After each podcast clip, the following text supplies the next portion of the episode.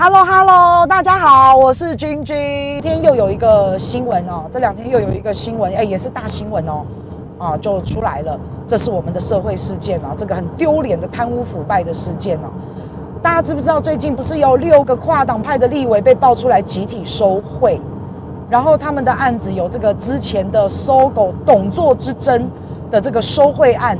然后还有阳明山，我们国家的土地，想要把它变更成丧葬可以用的土地的这个弊案，然后就里面有立委收贿啊，等等等等，啊，那所以爆出来之后呢，这个检调呢就跟立法院长打个招呼，说，哎，我们要去，我们要去搜证啊，我们要调查你立法院啊，就跟立法院长打个招呼之后，然后啊，哇，你看多么大阵仗哦，三十四个检调，然后六十，呃，兵分六十五路。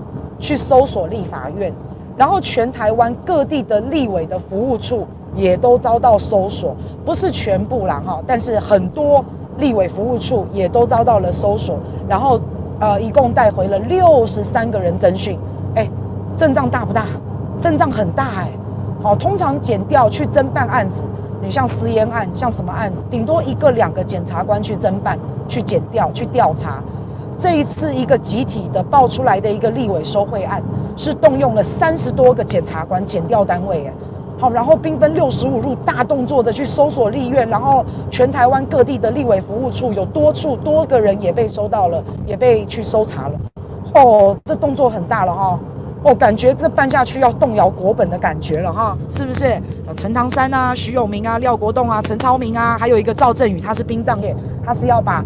国有土地，阳明山的国有土地变成殡葬土地，好，所以你就看到这几个是大家比较知道的一些人呐，啊，那不分蓝绿，不分国民党啊，不分党派，不分民进党，还有一个时代力量的哈，所以不分蓝绿，不分党派，这个爆出了一个集体收贿的案子，然后甚至是搜狗的前董座李恒龙，因为那个时候，因为那因为会爆出这个收贿的这个案子啊，就是因为在瞧。在瞧这个搜狗的董座的之争的一个问题，所以就有就就讲了，就是有收贿，就是这样子啊。那他他们当然不不会承认是收贿嘛。等下再跟大家报告，他们说这个叫什么，好不好？好，那所以这个李恒龙呢，他也被约谈了。现在看来哈，应该是苏正清分的最多，他有两千万。好，然后徐永明呢，就是时代力量这个徐永明呢，他分到两百万。然后其他刚刚念到的人啊，数十万啊到百万啊不等啊，那这一些立委啊，我在看电视的时候啊，哦，我就看到啊，他们好这个被被约谈呐啊，然后到这个到这个司法机关啊，司法单位啊要被约询的时候啊，每个人就遮遮掩掩啊，就有的人用衣服盖头，有的人一直遮一直遮，哎，也有的人光明正大啊，都每个人的表现方式都不一样，嘿。辉哥，你怎么会用这个这个账号？我好久没有看到你这个账号了耶！辉哥好，来，辉哥说再度提醒啊，哎，我我很爱你这个提醒啊。各事件发生的时候啊，我把这个讲完，我们来看一下辉，我们再来读一下辉哥的这个抖内，然后看一下跟辉哥抖内讲的这个提醒一不一样哈。所以你就看到堂堂这些大立委啊，有的人就。半遮着面啊，人家以前有一句话叫“琵犹抱琵琶半遮面”，就是那个女孩子啊，抱着琵琶这样子，脸遮一半啊，好像很漂亮、很唯美那种感觉啊。那现在我们的立委呢，去被被约谈的时候，他们也是半遮面啊，遮遮掩掩的，见不得人这样子。然后有人外套包着头不敢见人的，哎，家里还被搜到了有九百二十万现金，哎，这个赵振宇，哎，他也被移送。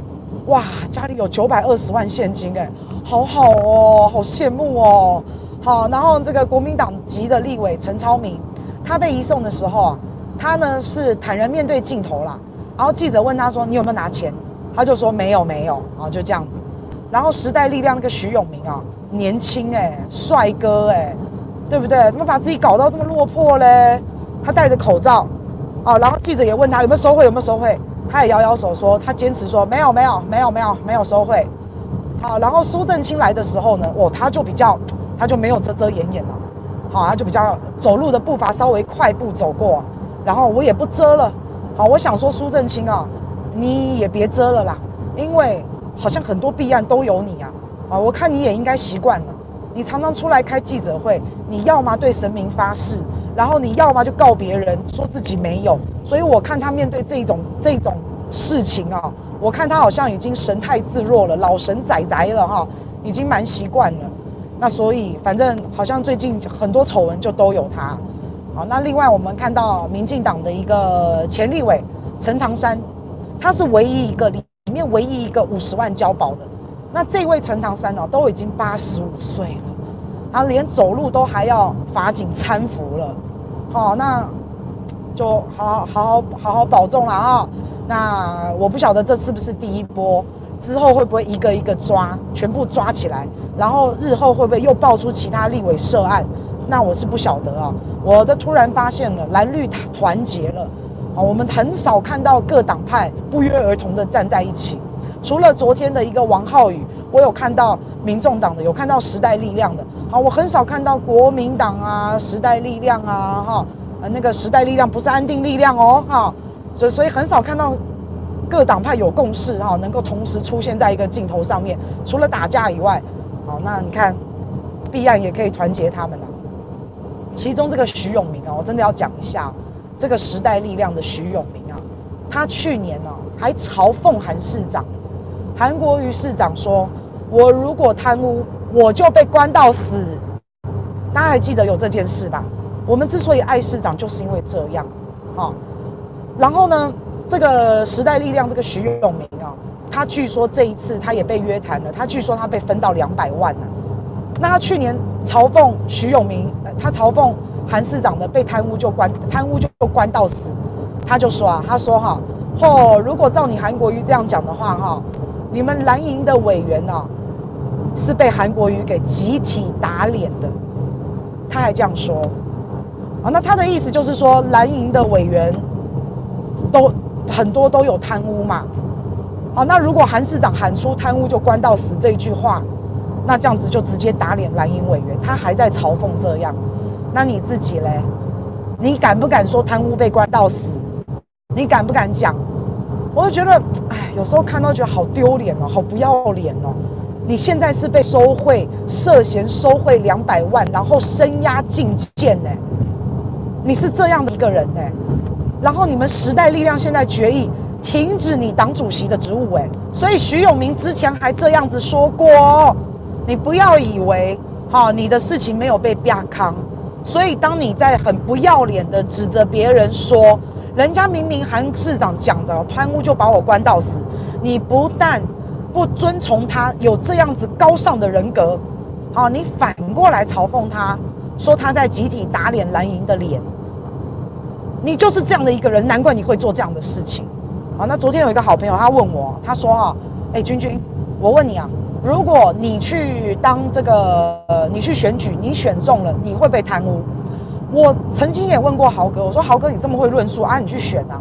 豪哥说他还要好好仔细想一想，因为如果他觉得他自己不知道面对到大批的金钱呢，他能不能够受得了诱惑？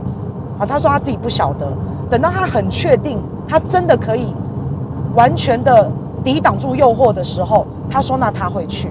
啊，那这是豪哥给我的讲法，诶，我觉得我觉得还还蛮中肯的啊，啊，确实是这样啊。好，那以我的话哈，我也不敢把话讲死。可是呢，我我觉得，如果是我真的去选了，我真的在他们这个位置上哦，我觉得我可以抵挡诱惑的那个程度，尤其是金钱，我觉得我可以抵挡诱惑的程度哦，我觉得比一般人都大得非常多。对，因为一直以来我在我这个行业也是有很多的金钱的诱惑，真的我不骗大家。好，那通常我都是我都是。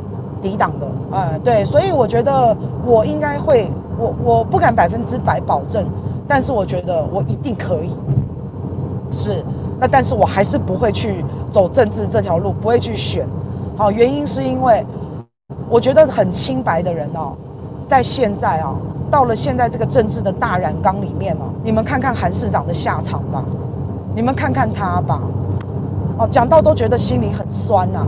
好人进去会被陷害啊，好，所以我不是怕我会收贿，我是怕我被陷害，而且我觉得我一定会被陷害，对啊，因为你看他们现在爆发的这种集体的这种贪污的、收贿的这种案件哦，都集体贪污了，我怎么可能在里面？人家怎么可能会容得下、容得下出淤泥而不染的莲花？不可能嘛！他必把那个莲花一刀给你剪断，把你根给你剪断，他一定这样啊！所以，我一定会被害，我就像是这只兔子一样。好，真恶心，还要把自己讲得很清白啊！所以为什么这个那个左想右想，可怜死了，一个很清白的贪污就关到死的人，然后选举选到这样子，然后被大家唾弃。明明讲出来这个贪污就关到死，是一个多么正向，而且是我们未来公职人员必须最好还纳入法，最好入法。对，公职人员，尤其是立委。啊，这个公家机关啊，那个考进来的那个还那个就算了，选举出来的公职人员本来就应该要这样子，啊，结果讲出这样的话，不但没有获得掌声，还被嘲讽。你看看现在的社会的风气就是这样，这么败坏。有志之士，谁要去选举啊？有一些高风亮节的，那一些真的有才华的，真的有实力的，真的想做事的，他不可能去选的啦，因为他知道选进去就是要抱大腿。就是要舔屁屁，那你觉得他有这种风骨的人，他不可能，他不可能会去，会去甘心去抱你的大腿。他明明知道有他有是非知对错的人，他不可能把自己良心挖出来丢掉，不可能嘛。好，所以现在哈，以前觉得当官好厉害，当官好大。你昨天看到那一些当官的这些高高在上、高大上的、堂堂的立委，遮遮掩掩的出来啊，现在啊。就是当政治人物啊，以前蒋经国时代，好打贪啊，然后对于这种贪腐啊，他们是非常的严重的。那个时候，你对于以前这些高风亮节的政治人物，你会尊重啊。那现在呢？啊，你是立委哦，哦，你抱大腿哦，哦，你的背后势力是谁？哦，一定很黑很脏啊，这走出来是给人家配翠拿的啦，哈，都不一样了，都不一样了。好，越越是看他们这样子哈。现在政治人物没有几个值得尊重的，没有几个值得尊敬的。我反而觉得值得尊重、值得尊敬的是谁？你知道吗？我反而觉得哈，是有很多的基层的战力很强的这些民意代表。我反而是这样觉得。好，就像赎会，我我觉得你如果跟我讲哈，赎会议员收贿赂哈，嘿，那我是不相信的。好，或是你跟我讲韩国瑜收贿赂，嘿，这我是不相信的。对我，对对对，他就是他就是做到让我觉得对他有一种十足完全的信任。是啊，好，那反正现在你我们现在讲了那么多啊，也没有用啦。这一次看来呢，三十四个三十四个检察官一同来办这个案子，我不晓得这种庞大的规模，刚刚有好朋友已经在说了，是不是作秀？哎，这我是不晓得啦。好，那希我，但是我希望不要雷声大雨点小。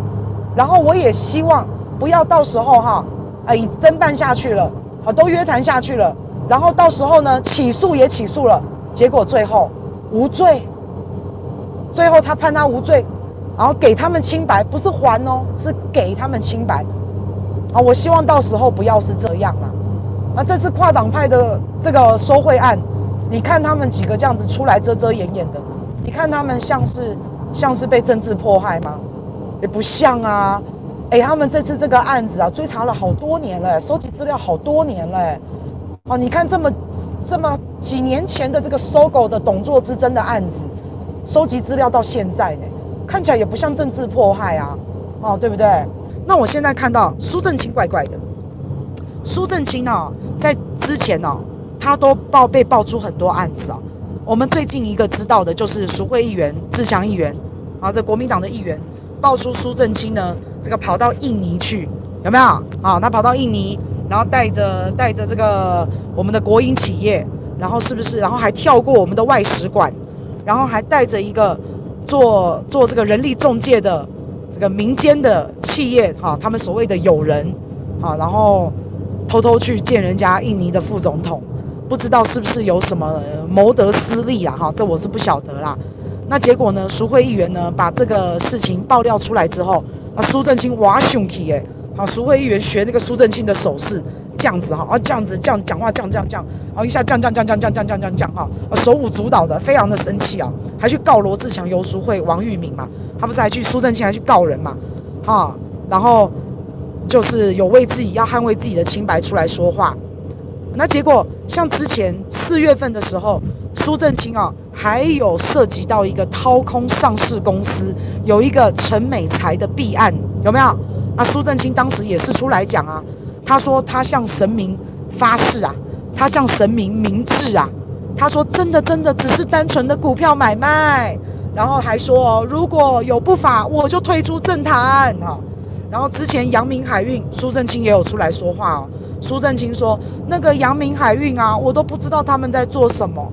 好，那他们要去做什么，也不会先跟我讲啊，我这不都不知道啊。哈，你看他几乎每一个讲到他的事情哦，他都会跳出来讲哦，他都会跳出来澄清哦。好，那最近的一个我们就说了嘛，苏正清、苏家全他们跑到印尼去私访人家的副总统。好，然后哎，苏正清啊。”啊，开记者会啊，大动作提告啊，上政论节目啊，不啦不啦不啦，等等等等等等。哎，结果这次收贿案，怎么还没有出来说话？他通常个性蛮急的嘛，好，应该马上就会跳出来澄清嘛，好，应该是这样嘛。啊，他有有有有有有有，哦，他好像有说了哈，他说了哈，新名词啦，哈，这个好像是借贷关系，他他听据说分到两千万嘛。他说：“这两千万哦，不是分的啦，是我借贷的啦，哈，是搞搞郎酒哎啦，是借钱呐，哈，好，所以那我们是不是可以又创一个新名词？私烟案我们叫超买，那这个呢，借贷我们是不是叫超借？啊啊，有有有有有超借超借哈。